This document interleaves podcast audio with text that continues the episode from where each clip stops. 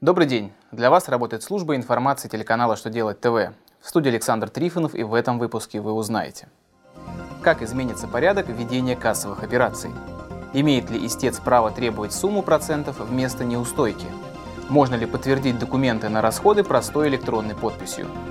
Итак, о самом главном по порядку.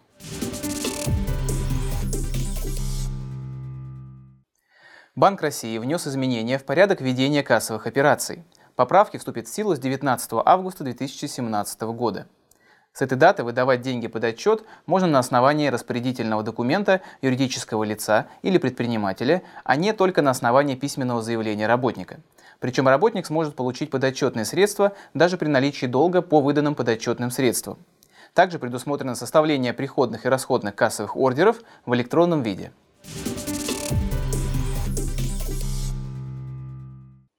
Верховный суд Российской Федерации подтвердил право истцов получить сумму процентов вместо предусмотренной договором неустойки. Истцы, ссылаясь на статью 395 Гражданского кодекса Российской Федерации, смогут получить проценты, несмотря на то, что изначально в договоре прописывался пункт о неустойке. Стоит заметить, из постановления суда известно, что процентные начисления будут перечислены в пределах размера неустойки.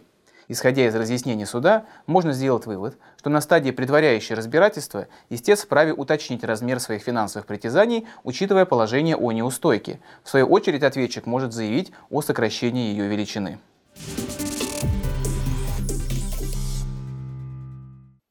Минфин России напомнил, при каких условиях документы, отмеченные простой электронной подписью, официально подтверждают затраты по налогу на прибыль. Из письма финансового ведомства следует, что агенты вправе самостоятельно достигнуть договоренности и обмениваться документами с простой электронной подписью. Данная договоренность должна отвечать положениям закона об электронной подписи. В соглашении необходимо указать информацию о том, каким образом можно определить лицо, подписывающее документ, определить обязанность лица, которое пользуется или создает ключ подписи, а также придерживаться конфиденциальности.